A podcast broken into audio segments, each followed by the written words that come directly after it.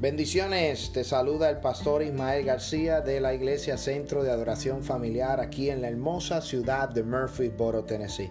Gracias por tu sintonía, gracias por conectarte a nuestro podcast y esperamos que sea de gran bendición para tu vida. Si deseas bendecir este ministerio o deseas conectarte con nuestro ministerio, nos puede visitar a nuestra página de internet un llamado una. Será de gran bendición para tu vida. Comparte este audio y bendice a otro a través de la palabra de nuestro Señor Jesucristo. Bendiciones hacia adelante en el Señor. Contentos, estamos regocijados, saludamos a todas las personas que nos están viendo a través de la internet. Yo quiero que usted vaya conmigo al libro de Romanos, libro de Romanos capítulo 17, libro de Romanos capítulo 17. Dios bendiga a estos jóvenes preciosos que están ahí, muchas bendiciones y gracias por llegar aquí. Amén. Eh, como les dije, no se me desanimen porque ven el templo vacío, sino porque estamos contentos, estamos regocijados y eh, ya más adelante, a mitad de enero, estaremos reuniéndonos nuevamente usted es bienvenido a llegar a la casa de Dios eh, para glorificar su nombre. Libro de Romanos capítulo 10, versículo 17. Libro de Romanos capítulo 10, versículo 17. Y dice la palabra de Dios, voz de Dios hecha letra. Y dice así. Así que la fe es por el oír, el oír por la palabra de Dios. Escuche bien eso. Repito, a todos los que nos están viendo a través de las redes sociales, de nuestro canal de YouTube y a través de Facebook. Busque su Biblia, Romanos capítulo 10, acompáñame en esta tarde, versículo 17, dice la siguiente manera. Así que la fe es por el oír, el oír por la palabra de Dios. Amén. El tema del mensaje es aumentando nuestra fe. Escuche bien, aumentando nuestra fe. Cuando nosotros hablamos de aumentar nuestra fe, es que tenemos que incrementar la fe que nosotros profesamos. Escuche bien, cada año que comienza siempre, es algo impresionante, todos los años o el nuevo año siempre establecemos metas siempre establecemos objetivos, siempre establecemos eh, eh, resoluciones. Yo creo que todos nosotros hemos dicho en alguna u otra ocasión, este año va a ser más fuerte, este año voy a venir con más fuerza, este año voy a hacer cosas distintas, este año yo voy a planificar eh, irme de viaje. Cada año nosotros como seres humanos establecemos metas, establecemos objetivos establecemos prioridades. Yo no sé cuántos de ustedes ha hecho eso. Cuando me fui a la internet a buscar las metas o las resoluciones más buscadas o las más establecidas eh, para el 2020, no para el 2021, para el 2020 me encontré con 10 resoluciones que son top 10, que son las 10 máximas resoluciones. Y yo sé que ustedes, algunos alguno de ustedes la, la ha podido decir en algún momento o si en algún momento usted la ha puesto en su papelito o en su libreta. Escuche bien, más ejercicio. Yo soy uno de los que cada año digo, este año voy a ser más fuerte, voy a hacer más ejercicio, perder peso, ser más organizado, aprender nuevas destrezas o aprender nuevos hobbies, vivir la vida. Cada, cada año decimos, este año la vida va a ser diferente. Yo no sé si usted lo ha dicho, pero yo le he dicho, este año mi vida va a ser diferente, mi familia va a ser diferente. Ahorrar más dinero y gastar menos. Esa resolución como que la hubiéramos puesto en el top 10, en el top primero, top 5. Siempre decimos, este año yo voy a ahorrar dinero, yo voy a gastar menos, voy a comprar menos. No fumar, para aquellos que no están en la iglesia, muchos dicen, este año me voy a quitar, no voy a beber y no voy a fumar. Tener más tiempo para mis amigos o familiares. Escuche bien las últimas dos. Viajar más. ¿Cuántos se han propuesto eso? Yo quiero viajar. Yo quiero ir por diferentes estados. Yo quiero ir por diferentes lugares. Yo quiero ir a otros países. Y la última, yo quiero leer más. Hay gente que se ha puesto como resolución leer más. Esas son las 10 resoluciones top 10 del año 2020. Pero cada año que comienza nosotros tenemos nuevas metas y siempre decimos lo mismo, este año yo voy a venir más fuerte, este año yo voy a venir con ganas de triunfar, yo voy a venir con ganas de, de como dicen, de voy a comerme el mundo entero. No sé si a usted le ha pasado, pero cada año es un año nuevo y establecemos metas en nuestra vida, o metas profesionales, o metas terrenales, metas para nuestra familia, metas para los hijos. Todos los años es la misma historia, es el mismo cuento. Algunos lo logran, otros no lo logran. Algunos llegan a la mitad de esas resoluciones y otras veces nunca llegan ni a las primeras dos resoluciones. Yo quiero hablarle a ustedes porque las resoluciones que tomamos nosotros y que nosotros establecemos muchas veces tiene que ver con un ámbito terrenal. Perder de peso, hacer más ejercicio, viajar más, gastar menos dinero. Todas las resoluciones que la gente hace es terrenal, algo terrenal, algo físico. Pero muchas veces nosotros como cristianos, y ahora le quiero hablar al pueblo del Señor, no tenemos resoluciones para nuestra vida espiritual. Y eso es lo que yo quiero hablar por estas próximas semanas. Yo quiero hablar de resoluciones. Yo quiero hablar de metas. Yo quiero hablar de estrategias. Yo quiero hablar de objetivos para el cristiano. Yo le quiero dar herramientas a la iglesia. Porque si usted ve lo que nosotros prometimos en el 2019 no se cumplió en el 2020 porque nos agarraron desprovisto. Jamás nadie iba a pensar que la pandemia iba a llegar. Nadie iba a pensar que íbamos a estar en cuarentena. Hicimos muchos planes en el 2019, el cual en el 2020 no hicimos. Pero en el 2019 cada uno de ustedes puso unos objetivos, hizo unas resoluciones. Y yo creo que nos agarraron desprovisto, nos agarraron de sorpresa y nos encontramos en el 2020 con una pandemia mundial, con enfermedades, gente muriendo, noticias devastadoras, eh, muchas cosas que sucedieron. Y yo como pastor, yo como líder de esta iglesia, yo quiero proveerle a la iglesia de que las resoluciones que hagamos para este año 2021 sean espirituales y no terrenales. Para que no para que no nos agarren de sorpresa.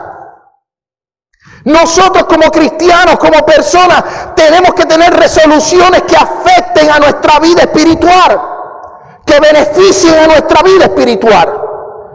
Por ejemplo, hay gente que dice, yo quiero hacer más ejercicio, yo quiero perder de peso. Pero muchas veces la gente no dice, yo quiero aumentar la fe. Yo quiero leer la Biblia, yo quiero orar más, yo quiero congregarme, yo quiero buscar del Señor. La gente pone metas terrenales, pero no pone metas espirituales. Escuche bien, a mí me encanta la palabra del Señor porque por las próximas semanas vamos a hablar de resoluciones espirituales. Yo quiero que la iglesia, todos los hermanos que nos están viendo, anoten en una libreta, llévense este mensaje para su casa. Yo quiero aumentar mi fe. Esa es la primera resolución. Yo quiero aumentar mi capacidad espiritual. Yo quiero aumentar mi capacidad de orar. Yo quiero aumentar mi capacidad de ayunar, de ser un mejor eh, persona, de ser un mejor cristiano. Esas son la, las resoluciones que nosotros como iglesia debemos de establecer. El 2020 tuvimos la oportunidad, muchos de nosotros, de vivir una temporada que nunca habíamos vivido. Tú y yo no habíamos vivido la temporada que vivimos en el 2020. Este año no sabemos. Este año no sabemos a lo que nos vamos a enfrentar. Este año no sabemos qué es lo que va a venir.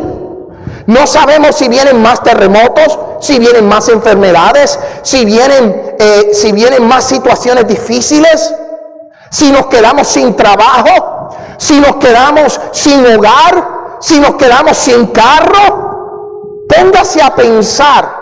Es bueno establecer metas para, nuestro, para beneficios personales, pero yo creo que la iglesia de hoy, la iglesia que vive, la iglesia que profesa a Cristo necesita establecer metas que beneficien el espíritu y no el cuerpo. Escuche bien esto. Nuestras resoluciones tienen que estar encaminadas a lo espiritual. Por ejemplo, ya lo hemos hablado, yo quiero orar más. Hay gente que ora y cuando se hinca a orar o dobla sus rodillas se duerme. A mí me ha pasado. Yo me he hincado a orar y me he dormido. Porque pues la carne no le gusta orar. La carne no le gusta leer la Biblia. ¿Cuántos han agarrado la Biblia y se quedan dormidos? Por más interesante, por más motivado que uno esté, uno agarra la Biblia y, y como que pica maíz, alaba. ¿Por qué? Porque es la carne, es lo terrenal. Pero nosotros tenemos que tener estas metas espirituales. Nuestras resoluciones tienen que estar mirando hacia lo espiritual, iglesia. Amigo que me estás viendo, que tus metas y tus objetivos para este año sean para Dios y no para beneficio personal. Yo quiero que usted vaya conmigo a ese mismo capítulo de Romanos, capítulo 10, versículo 17. Por las próximas semanas, hoy vamos a hablar de aumentar nuestra fe. Hoy vamos a hablar de cómo nosotros podemos aumentar nuestra fe. La semana que viene vamos a hablar de cómo nosotros podemos orar, cómo podemos ayunar y próximamente, la próxima semana, vamos a estar viendo resoluciones espirituales que benefician nuestra vida espiritual. Pero Romanos capítulo 10, versículo 17 dice, así es la fe por el oír, el oír la palabra de Dios. Tú puedes aumentar tu fe escuchando la palabra de Dios. Tú puedes incrementar tu fe escuchando la palabra de Dios. Pero cuando nosotros nos vamos al original, al, al griego de esta porción o de este texto escritural, mira lo que dice. Muy diferente a ese versículo. Dice lo siguiente. Así la fe viene por el medio de la predicación. Así la fe viene por medio de la predicación. Y la predicación a través de la palabra del Mesías. O sea, cuando tú me estás escuchando predicar, o cuando tú escuchas un evangelista predicar, o cuando tú vas en el carro y estás escuchando algún mensaje de la palabra, tú estás aumentando tu fe. Cada vez que tú agarras la palabra y lees la Biblia, aumentas tu fe. Cada vez que escuchas al pastor domingo tras domingo, eh, eh, aumentas tu fe. Eso quiere decir que la fe se puede medir. Pero como la fe se puede medir, yo te quiero decir que no estamos exentos de situaciones y de problemas. Por eso hoy yo quiero hablarle a ustedes que están aquí presentes y a los que nos están viendo a través de las redes sociales, que es tiempo que aumentemos la fe, que evaluemos nuestra fe, que evaluemos nuestra manera de pensar en Cristo.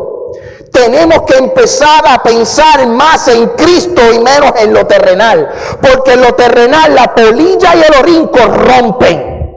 Lo terrenal es pasajero. Y la iglesia no está exenta de problemas. El cristiano no está exento de problemas. El cristiano no está exento de enfermedades. El cristiano no está exento, amén, de, de, pandemias. Mira, yo quiero que usted vaya conmigo al libro de Mateo capítulo 5, versículo 45. Libro de Mateo capítulo 5, versículo 45. Yo te quiero mostrar a ti que me estás viendo y a los que están presentes que no estamos exentos. Mira lo que dice Jesús a los discípulos. Para que seáis hijos de vuestro Padre, que está en los cielos, que hace salir el sol sobre malos y buenos y que hace llover sobre justos e injustos.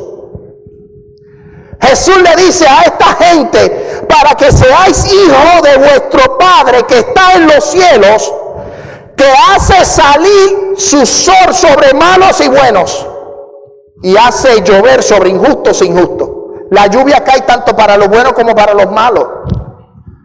La pandemia que nosotros hemos vivido es para, tanto para los malos como para los buenos.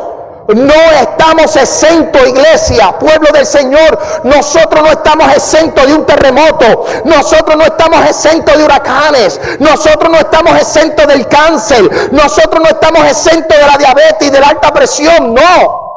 No porque seamos cristianos somos Superman. Porque a un Superman le tenía miedo a la cristonita. Escuche bien. Mira lo que dice Eclesiastés capítulo 9. Porque la gente tiene que entender, Daniel, que lo que hemos vivido es para todos. Todo lo que está sucediendo a nuestro alrededor nos afecta. Eclesiastés capítulo 9, versículo 2. Y esta es una porción que a mí me encanta. Eclesiastés capítulo 9, versículo 2 dice, todo acontece de la misma manera a todos. Un mismo suceso ocurre al justo y al impío. Al que sacrifica y al que no sacrifica, como al bueno, así que el que peca, al que jura, como al que teme el juramento. Escuche bien. Este mal hay entre todos los que hace debajo del sol, que un mismo suceso acontece a todos y también que el corazón de los hijos de los hombres esté lleno de mal, de insensatez en su corazón durante su vida y después de esto se va a los muertos. Salomón dice aquí que un mismo suceso ocurre tanto para el justo, para el injusto. Yo le voy a decir bien sincero, con el corazón en la mano. La gente no se esperaba que el 2020 fuera de la manera que fue.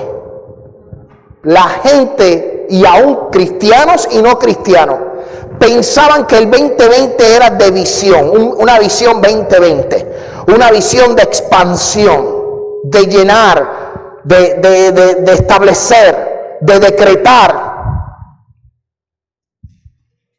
Y todo era en base a una gran bendición. El 2020 nos agarró de sorpresa y muchos cristianos que no tenían su casa fundada sobre la roca terminaron. Yo sé de cristianos que terminaron apartándose de los caminos del Señor porque no pudieron con la pandemia.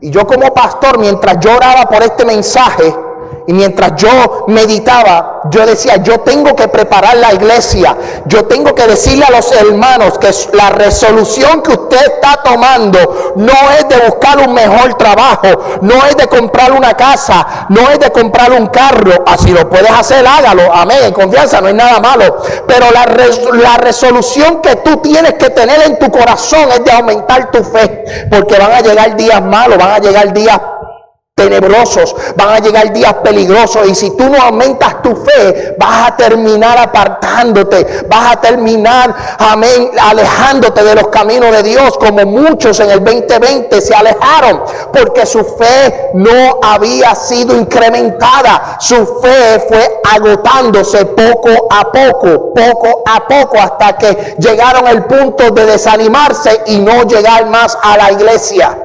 Se conformaron con ver, amén, los cultos por el internet y eso es fabuloso. Nosotros lo estamos haciendo.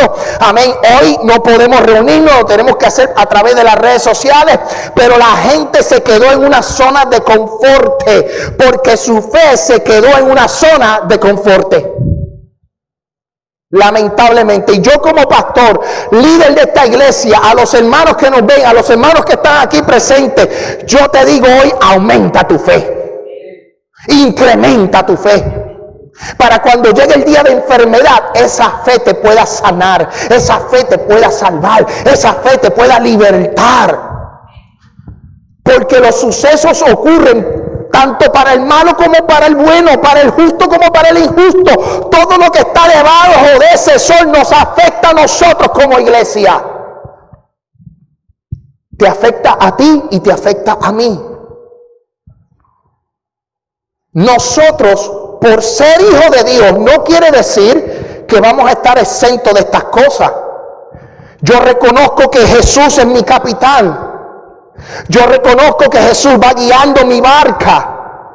Que yo voy montado con Jesús de Nazaret en la barca. Pero aún en la barca se levantó la tempestad. Aún en la barca, aún en la barca el mar se levantó y en la barca estaba Jesús y los discípulos. Aún en la barca estaba Jesús y los discípulos y dice que los vientos eran fuertes, que la tempestad se había levantado. La única diferencia entre Jesús y los discípulos es que Jesús era el autor y consumador de nuestra fe. Gózate, los que están aquí, gócese. Gócese los que están aquí y los que están en sus casas, gócese. La única diferencia, escuche bien, la única diferencia entre Jesús y los discípulos es que Jesús es el autor y consumador de nuestra fe. Por eso, escuche bien, la fe de los hombres o la fe de los discípulos que estaban en la barca era una fe de discípulo. Mira por dónde voy. Yo quiero que usted me siga. La fe de los discípulos en la barca era una fe de estudiante. Por eso yo quiero que usted vaya conmigo al libro de Mateo capítulo 8, versículo 23. La fe de Pedro, de Juan, de Jacobo, de Santiago, la fe de Mateo, la fe de Judas, la fe de Simón el Celote, la fe de todos los discípulos era una fe de estudiante. Y cuando tú eres estudiante, Escuche, cuando tú eres estudiante, a veces la fe falta, la fe es poca. Por eso Mateo capítulo 8, versículo 23 dice, y entrando él en la barca, sus discípulos le siguieron. Y aquí se levantó en el mar una gran tempestad, tan grande que las olas cubrían la barca, pero él dormía. ¿Quién dormía? Jesús dormía. Acuérdense que él es el autor de la fe. Él es el autor de la fe. Y vinieron sus discípulos y le despertaron diciendo, Señor, sálvanos porque perecemos. Él les dijo, ¿por qué teméis, hombres de poca fe? Entonces levantándose, ¿quién? Jesús, ¿quién? El maestro. Reprendió a los vientos y al mar y se hizo una gran bonanza. Y los hombres se maravillaron diciendo, ¿qué hombre es este que aún los vientos y el mal le obedecen? La fe es medible. La fe es como el aceite del carro. Cuando usted va a verificar el aceite del carro, usted saca una varilla o saca un metal y verifica si tiene aceite o no tiene aceite. Yo recuerdo cuando yo compré mi primer carro, mi papá me dijo a mí, mi papá me dijo a mí, si tú quieres que el carro, una de las cosas que tú tienes que tener en el carro asegurado, y eso no falla, es que le cambies el aceite cada 3 mil a 5 mil millas, cámbiale el aceite al carro. Y yo recuerdo que mi señor padre me decía, verifica el aceite cada 3 mil o 5 mil millas. Y tú sacas una varilla o sacas el, el, metal y verificas el aceite, si tiene poco, si tiene menos, si está oscuro, si está grasoso, si, si llegó el tiempo de cambiarse y usted lo lleva al mecánico y cambia el aceite. La fe es medible. Nosotros podemos saber si tenemos poca fe o tenemos mucha fe. Tú sabes cuál es el estatus de tu fe. Tú sabes que cuando viene la enfermedad o viene la tormenta o viene el huracán o viene la persecución, tú sabes cómo tú actúas, tú sabes cómo es tu fe. Yo conozco cuál es mi fe. Yo sé cuál es la capacidad que yo tengo para sobrellevar el problema.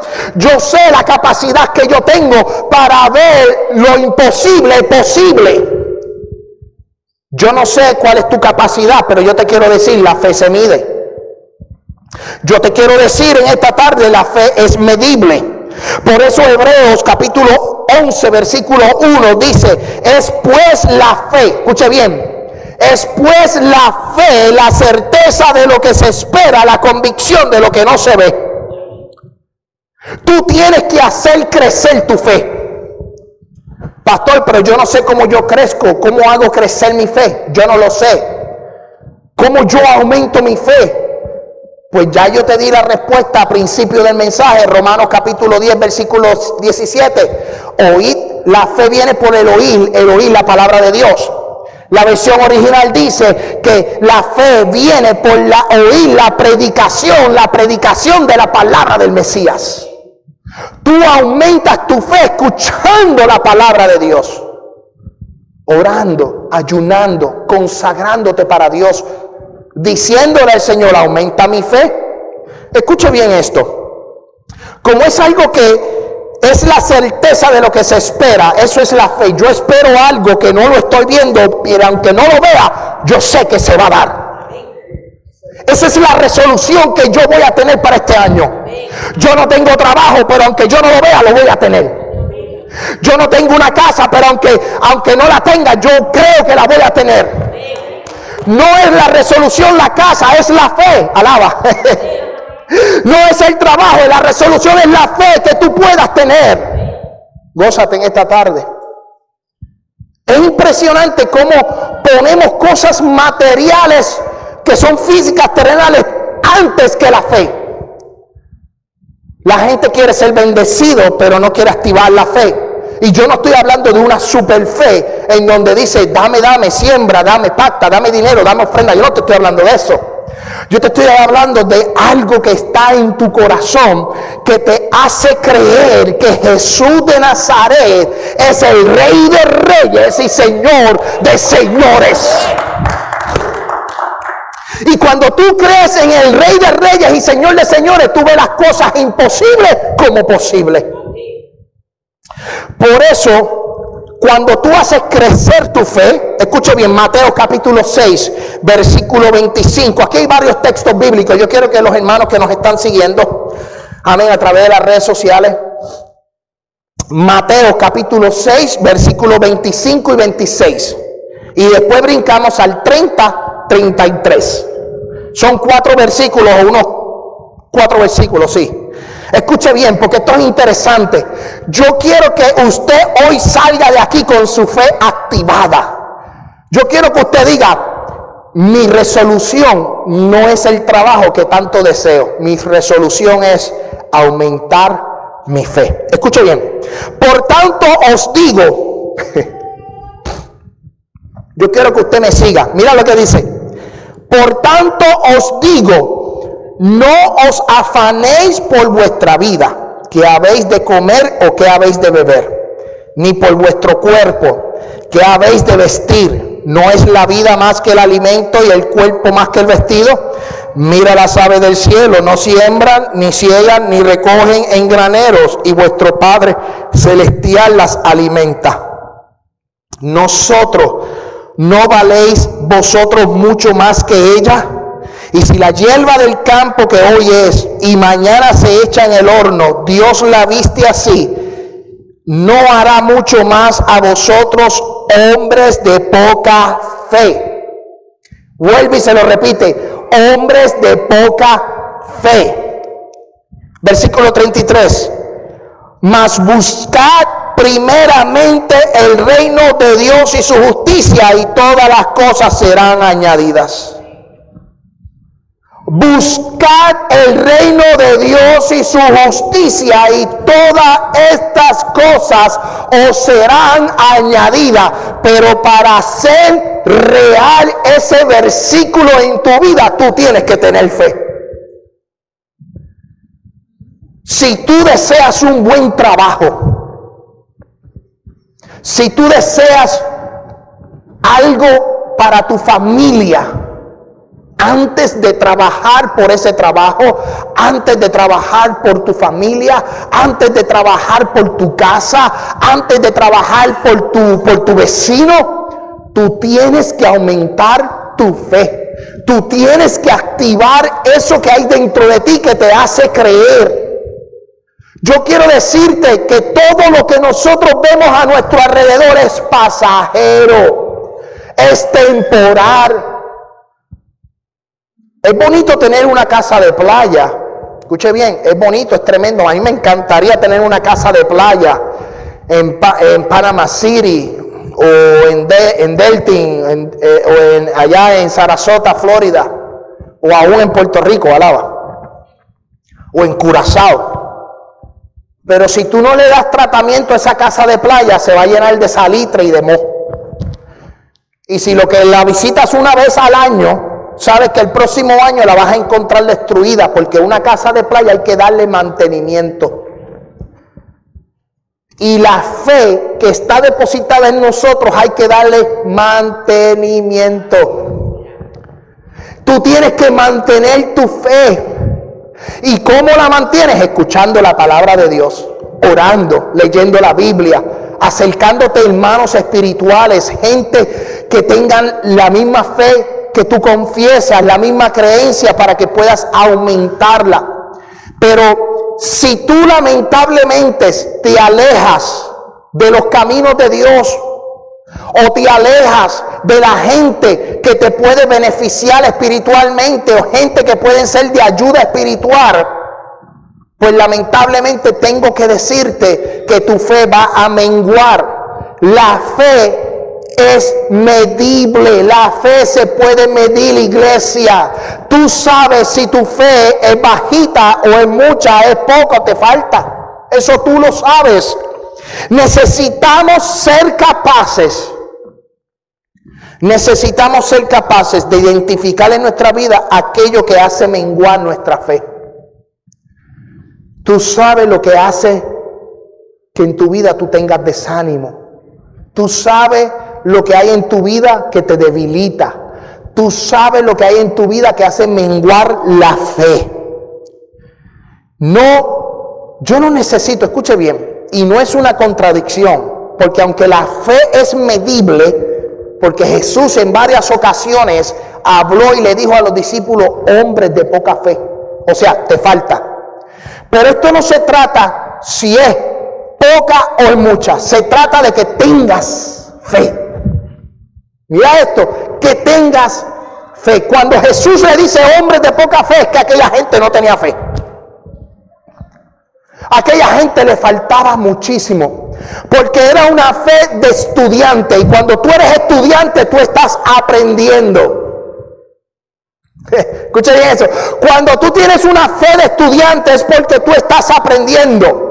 El Pedro y el Marco, y que diga Marco no, el Pedro, el Juan, el Jacobo y los discípulos que estaban en la barca cuando se levantó la tempestad, una vez fueron apóstoles y una vez salieron al mundo a evangelizar, la fe de Pedro de la barca no era la misma fe que sanaba a los enfermos con Pedro. La fe de Pedro en la barca no era la misma fe que él tenía cuando salió de la prisión. Alaba. La fe que tenía Pedro en la barca no era la misma fe que cuando subía a la hora novena del templo y se encontró al cojo, le dijo, yo no tengo oro ni plata, pero lo que tengo te doy. Reciben el nombre de Jesús.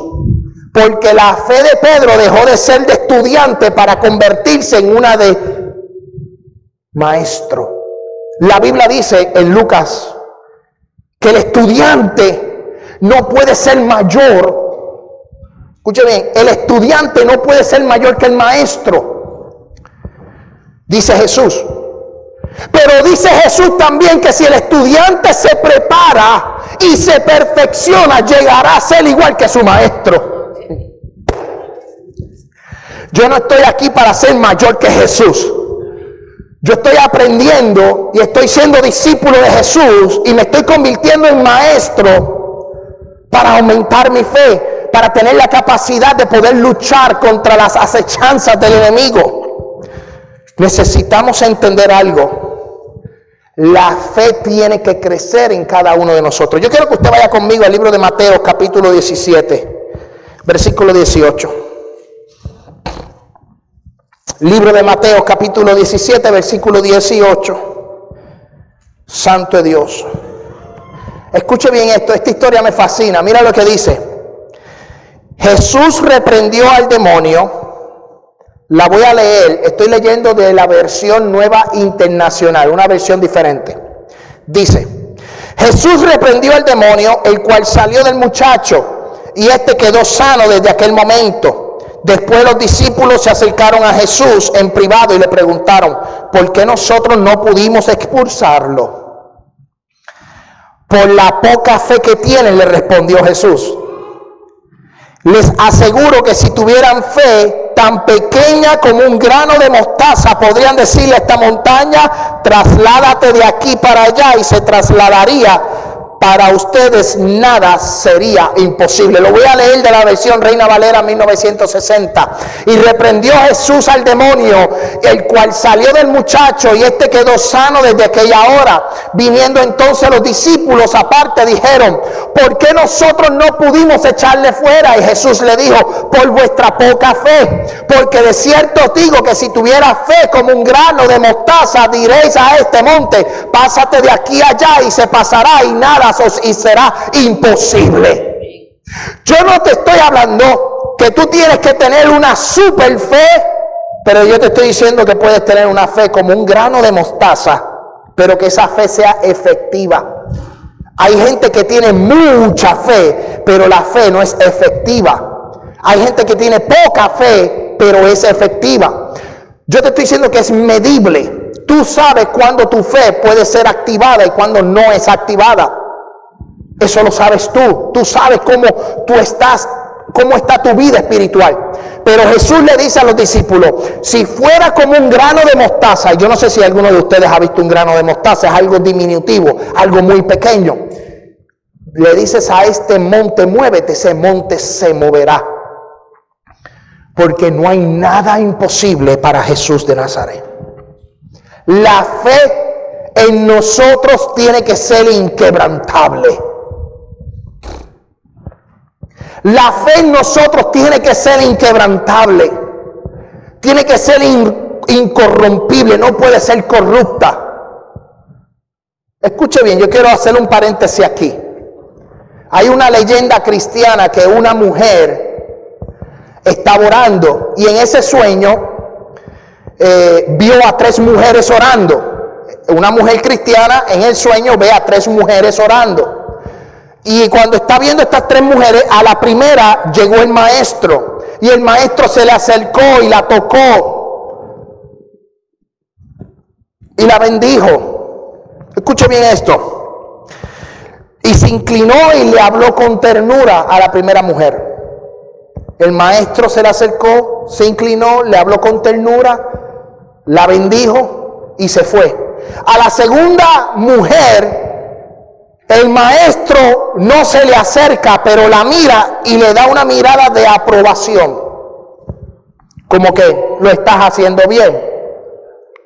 A la tercera mujer, el maestro la ve y no le hace caso. La deja y se va.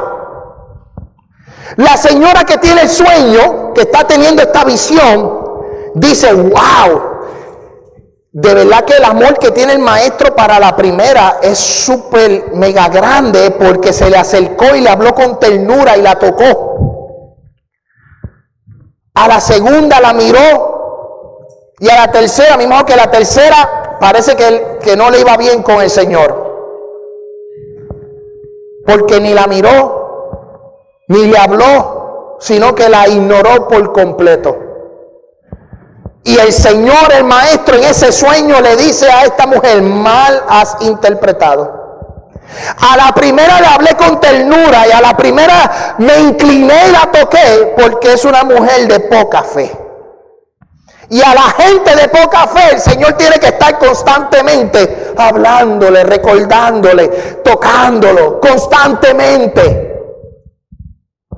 A la segunda mujer que la miró y la aprobó, su fe era fuerte y ella sabía, el maestro sabe, que esa mujer podía subsistir porque su fe era fuerte.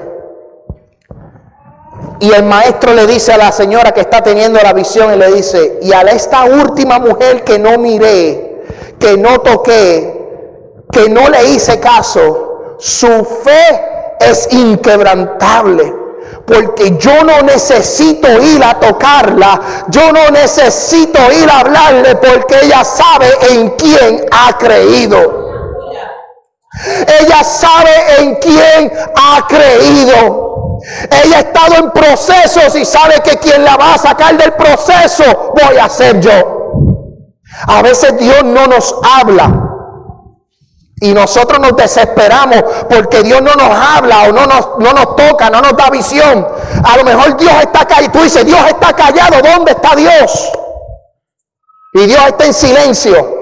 No te preocupes, es que tu fe es inquebrantable, es que Dios sabe que la carga que te ha puesto tú la puedes llevar. Dios sabe que la prueba que te ha puesto tú la puedes llevar. Sigue marchando, sigue caminando a lo prometido. Aquella mujer que Dios no, que el maestro no se le acercó, ni le habló ni la tocó, era una mujer con una fe inquebrantable. Yo conozco gente que necesitan constantemente ir de campaña en campaña, de culto en culto, de iglesia en iglesia. Yo voy para que Dios me hable. Y van a los cultos y Dios les hable, pero es para satisfacer su fe que es débil. Hay gente que Dios no le habla, hay gente que Dios no le revela, pero su pensamiento y su creencia permanecen en Él. Hay gente que se ha convertido a Dios y no han necesitado un micrófono, no han necesitado, amén, un evangelista un profeta que venga y le diga, lo estás haciendo bien, tu ministerio es tal, porque ellos se convirtieron a Cristo. Lo mismo que hizo el apóstol Pablo cuando vio aquella visión y recibió a Jesús de Nazaret. Hombre de una sola pieza, mujeres de una sola pieza yo quiero decirte que si tú estás pasando por el valle de sombra y de muerte, si tú estás pasando por la zarza, amén, y, y, el guayacán, como decimos nosotros, si estás pasando por el momento de angustia más terrible en tu vida, mantente en fe. No cuestiones, no preguntes, haz silencio y sigue orando sigue clamando. Porque nosotros, como resolución para este año, y ya estoy terminando, como iglesia tenemos que decir, hoy yo voy a aumentar, hoy yo voy a hacer crecer la fe que se ha depositado en mí. La fe produce en nosotros salvación. La fe produce sanidad. La fe produce liberación y la fe produce sustento. Escuche bien lo que le estoy diciendo. La fe produce salvación, produce sanidad, produce liberación y produce sustento. Lucas capítulo 7, yo quiero que usted vaya conmigo. Lucas capítulo 7, versículo 36 al 39. Escuche bien esto. Uno de los fariseos rogó a Jesús que comiese con él. Y habiendo entrado en casa del fariseo, se sentó a la mesa. Entonces una mujer de la ciudad que era pecadora, al saber que Jesús estaba a la mesa en casa del fariseo, trajo un frasco de alabastro con perfume y estando detrás de él a sus pies llorando, comenzó a regar con lágrimas sus pies y las enjugaba con sus cabellos y besaba sus pies y los ungía con el perfume. Cuando vio esto el fariseo, le había que le había convidado, dijo para sí, este si fuera profeta conocería quién y qué clase de mujer es la que le toca, que es pecadora. Escuche bien. Pero que yo dije, que la fe produce salvación. Mira lo que dice. Pero Jesús le dijo a la mujer, tu fe te ha salvado ve en paz.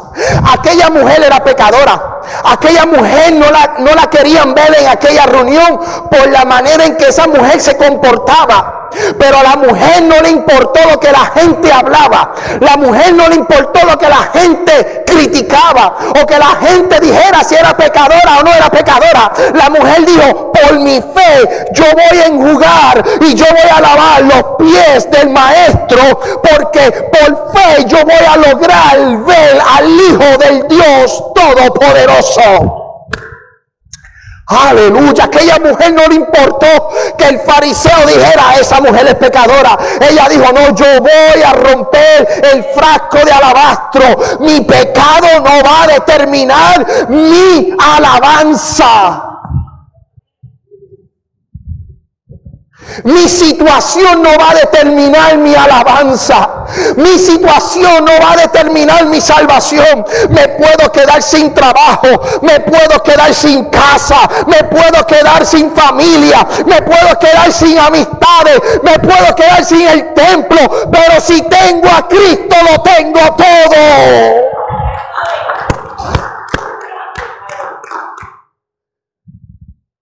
Porque tengo fe.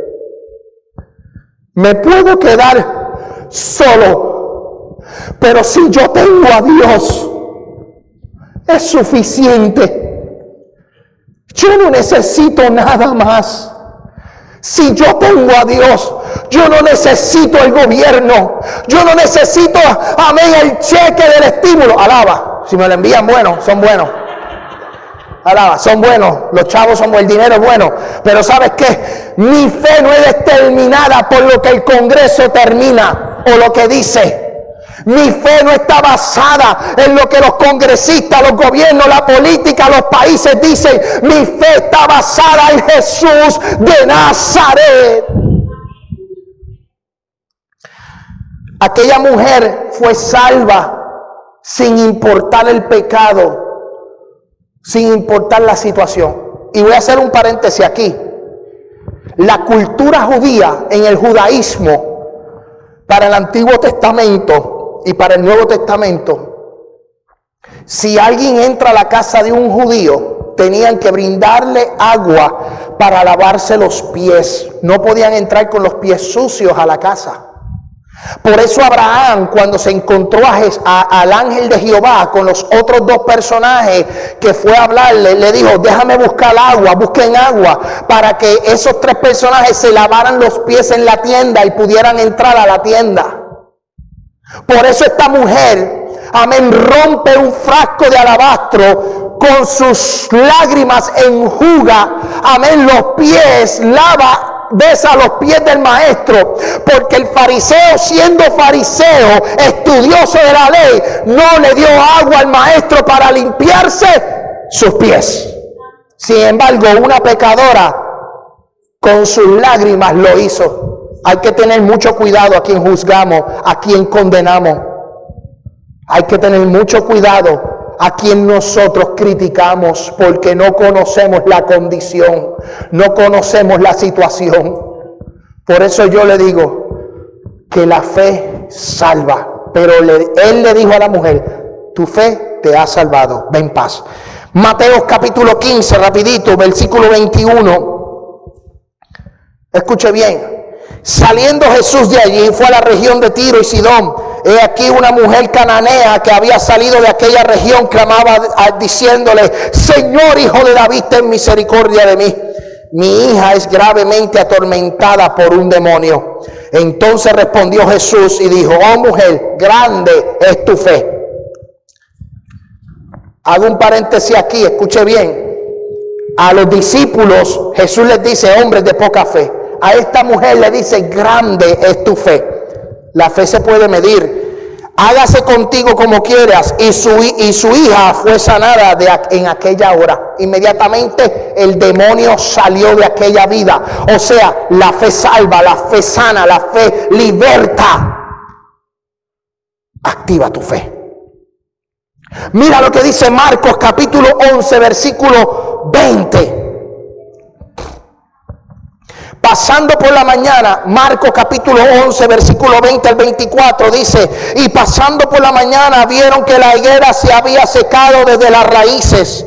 Entonces Pedro, acordándose, le dijo, maestro, mira la higuera que maldijiste, se ha secado. Respondiendo Jesús le dijo, tened fe en Dios. ¿Qué le dijo Jesús? Tened fe en Dios. Porque de cierto os digo que cualquiera que dijera a este monte, quítate y échate en el mar, y no dudare con su corazón, sino que creyese que será hecho lo que dice, lo que diga le será hecho. Por tanto os digo que todo lo que pidieres orando, creed que lo recibiréis y os vendrá. Jesús nos dice a nosotros, cree que lo que recibes y os vendrá. Tienes que creer, tienes que creer, aunque no lo veas, aunque sea imposible, aunque sea difícil, tienes que creer. Nuestra fe será probada, fue probada en el 2020. Escuche bien, nuestra fe fue probada en el 2020. En este año 2021 nuestra fe será probada nuevamente por el fuego. Vendrán días malos y otros días serán buenos. Pero que nuestra resolución para el 2021 sea aumentar nuestra fe, buscar el reino de Dios y su justicia y lo demás vendrá por añadidura. Iglesia, las metas personales y profesionales son excelentes. Las metas que nosotros podemos tener en un papel, en una libreta escrita para realizar en este año son excelentes y son buenas. No las criticamos. Yo creo que cada persona debe de tener metas. Yo personalmente tengo unas metas que estuve hablando hoy con la pastora, yo decía, yo tengo que hacer esto este año, yo lo tengo que realizar. No puede faltar que yo no lo realice. Y ya tengo unos objetivos, son buenas, pero vivimos en tiempos difíciles. Llegarán días donde nuestra fe será trastocada. Llegarán días donde nuestra fe será pasada por fuego. ¿Qué vamos a hacer cuando nuestra fe se ponga a prueba. ¿Qué tú vas a hacer? ¿Qué tú vas a hacer? ¿Salir corriendo? ¿Vas a salir corriendo? ¿Vas a huir de la prueba? ¿Vas a huir de la enfermedad? Si algo a mí me impresiona de la vida de Job fue que Job dijo, yo sé que aún del polvo de la tierra Jehová me va a levantar. Jehová Dios, Jehová quito, sea el nombre de Jehová bendito. Iglesia, amigos que nos están viendo a través de las redes sociales, aumentamos, aumentemos nuestra fe. A los amigos que nos visitan, aumenten su fe. Que la resolución para este año sea decir, voy a acercarme más a Dios que sea voy a congregarme más con el Señor. Yo voy a servir, yo voy a adorar, yo voy a buscarle su presencia. Por las próximas semanas estaremos hablando de resoluciones. Hoy tocamos el tema de la fe. La semana que viene estaremos tocando el tema del ayuno y de la oración. Le invito a que se conecte a través de Facebook Live o de nuestro canal de YouTube y si tiene la oportunidad de llegar, ¿verdad?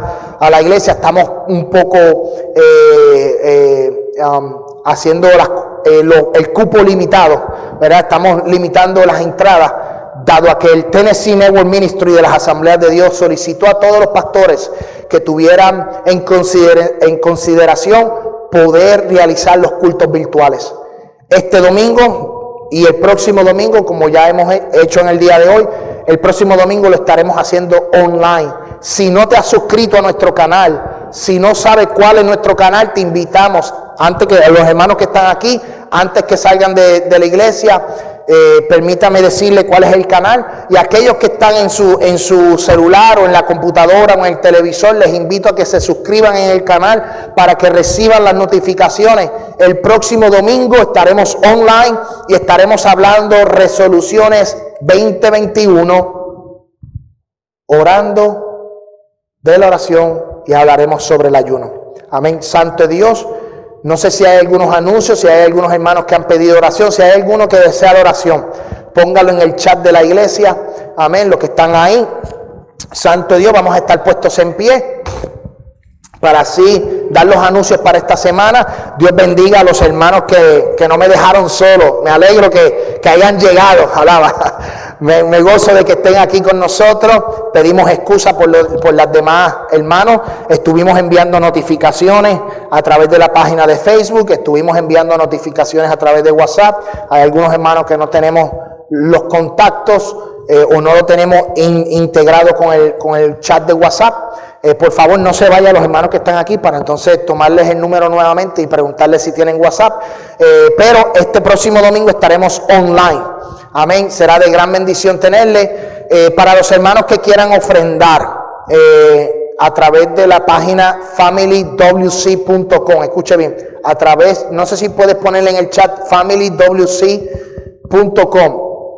Eh, a los hermanos que están a través de la internet, si desean ofrendar para el ministerio, lo pueden hacer a través de la página familywc.com.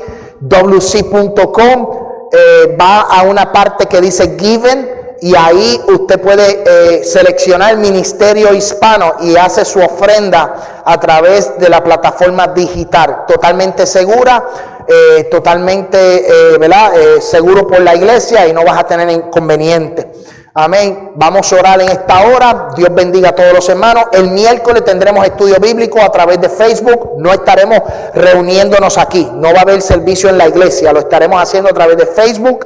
Y el domingo a través de la internet. El sábado sí vamos a estar aquí orando. El sábado vamos a estar orando a las 7 de la mañana. Empezamos este sábado nuevamente a las 7 de la mañana. Te invitamos a que te des una vueltecita Amén, para orar eh, en este lugar. Vamos a orar. Padre Celestial, gracias de manera especial. Gracias por las familias que han llegado. Gracias por los hermanos que se conectaron. Bendice Dios del cielo, Padre, aquellos que estuvieron en conexión de diferentes países.